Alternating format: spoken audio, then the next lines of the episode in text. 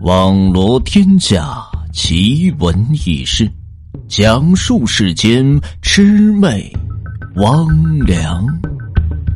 欢迎收听《奇闻异事录》。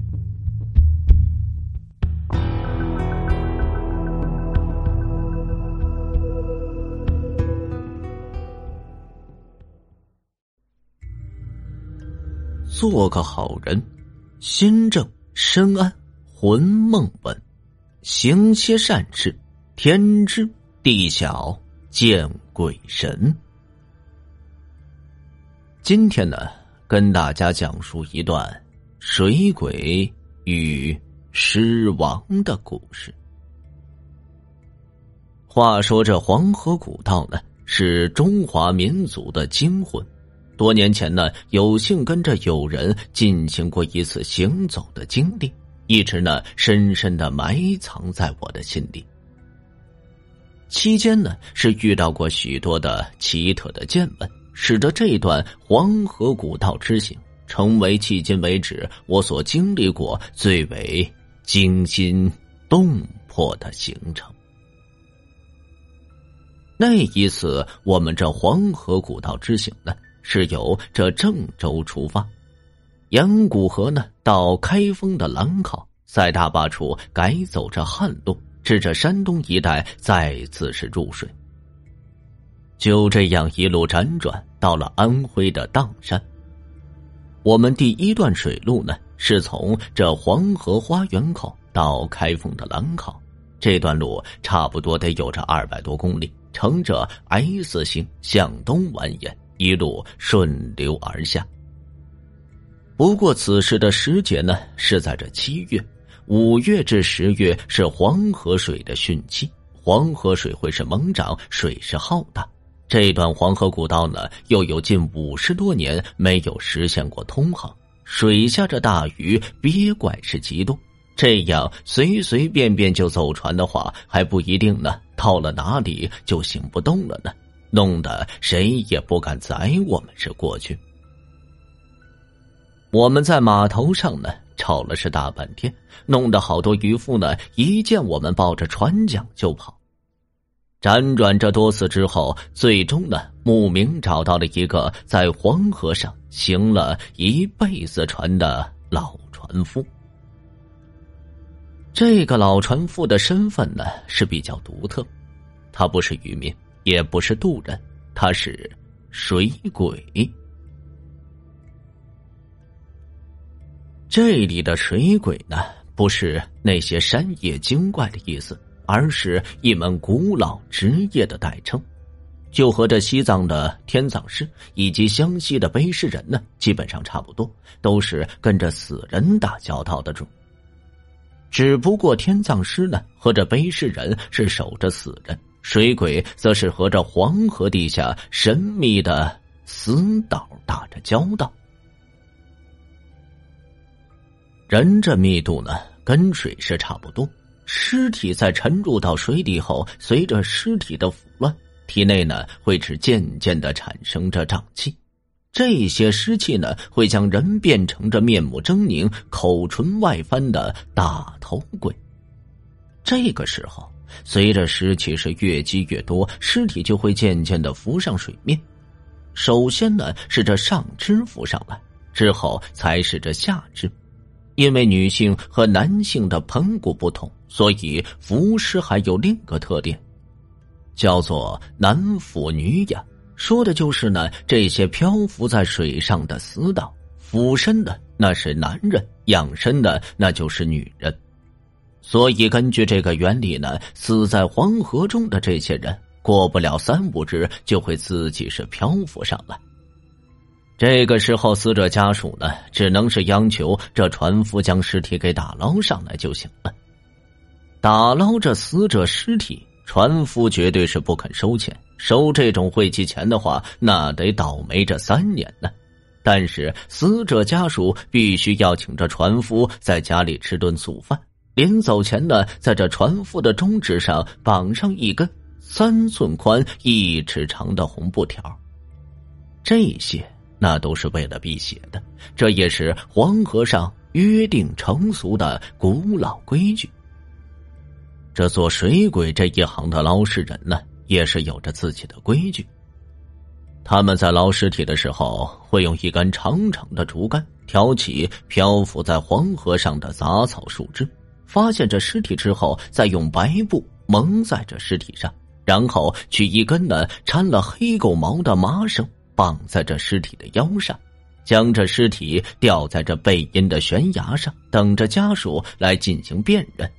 认清之后，这才会将尸体呢给背到这岸上。当然了，老实人可不是什么都捞。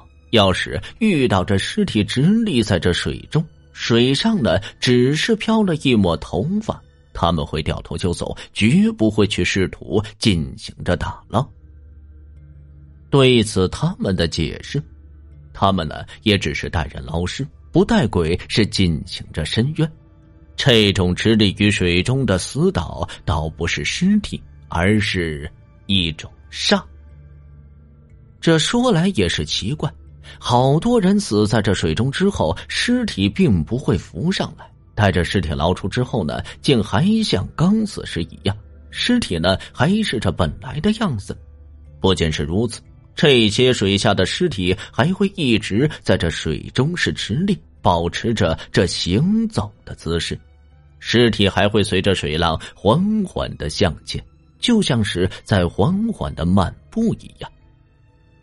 好多时候，在这干涸的河床里呢，能够看到水下清晰的脚印，一步步走向到这最深处，走到后头呢，会转一个方向，是继续走，就像是在这水下散步一般。据说这些黄河上横死的人，怨气太深，迟迟是不肯离去，非要等到这害死他的人死了之后，这才肯是倒下。这个传说可是很可怕的，你想想吧，要是你乘船过着黄河的船行驶至这河中央，你这往下一瞧，结果看到一个在水下行走，行走中还会冲你是阴森森一笑。呵呵，带着这种感觉，你这黄河之旅绝对是不爽的。要是遇到这样的死岛，这个时候死者家属可就只能呢去找这水鬼了。水鬼呢，其实是黄河边上对于这捞尸人的一种统称。这种水鬼呢，并不简简单单的仅仅是个捞尸人，他们呢还都是这世袭的职业。各自是有着各自所独特的本领，他们独特的本领呢，那就是请煞。据说水鬼请煞呢，这可是一种祖传的秘法，行为古怪诡异，外人是无从得知。有人说水鬼呢，从小就用一种这隐秘的药水是洗过眼，又经过数十年在这黄河边上观水练习。眼光呢，能够穿透这浑浊的河水，一眼就能看到水底下的形势。这种水鬼呢，一般一个人独居在这黄河边上，无儿无女，家中呢从小会养着一条黑狗，庭院中立着一根大竹篙，竹篙上会绑着一块这八角形的镜子，这些可都是辟邪的物件。水鬼在回家之后，第一件事就是换来那只黑狗，然后照照镜子。如若是无意，便会回屋做饭休息；如果是这黑狗狂吠不止，镜中带血的话，他就会调转方向，到这黄河边上再走上一圈，将这身上的污物给去掉之后，再次返家。在这黄河边上，对于这水鬼的说法可是有很多。有人说呢，他们养的那只黑狗是黄河中的龙泉；有人说，水鬼从小以这水湿为食，身体之内布满着湿气，方可靠近这水中的形式。不过这些说法更接近于这传说，是不足为信。再来看看我们这边，我们托了人呢，带着几样点心拜访了水鬼。解放之后呢，全国都在破除迷信。他家这院子里的竹篙呢，也是被斩断，镜子呢被砸碎之后扔在这黄河中。小院里就只剩下一个黑瘦的老者，守着一只瘦得皮包骨的黑狗。好在呢，政府是见他无儿无女，将他定为这五保户，逢年过节呢也会救济他一些口粮，不然呢早早的就饿死了。说明完这来意之后，水鬼沉吟了老半天，而后告诉我们：黄河是可以渡，但是黄河行船的掌故却是不能变。我们几人虽然是这衙门里的人。但是从前这乾隆爷过黄河也得按照这规矩烧纸叩拜，人在黄河漂，命呢就全部都交给这黄河爷了。如果不按照这古训来的话，我们就得通通背了这黄河里的鲤鱼。所谓是入乡随俗。我们呢，又是经年累月在这黄河上是打着交道，知道这黄河里存在着邪性，自然是满口的答应。我们按照老水鬼的要求置办好这装备，跟着水鬼呢，就来到这黄河的边上。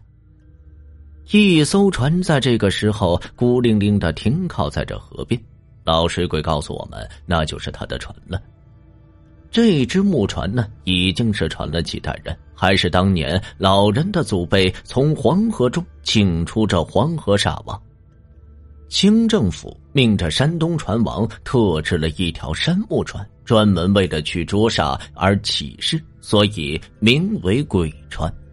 老人也是惜之如命，时不时的会给这船上上些通油，所以这艘船呢，仍然是结结实实。合缝严实，坚强的像是一截杉木。黑狗一跃到这船头，老水鬼呢是站着没动，却给我们讲起这解放前的黄河下游闹得沸沸扬扬的黄河尸王的事。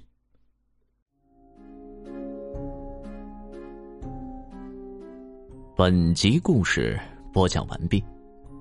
如果您的身边……也有这样的奇闻或者是轶事，需要主播为您播讲的话，欢迎大家在评论区进行留言。梧桐在这里为大家沏好茶、温好酒，恭候着您的故事。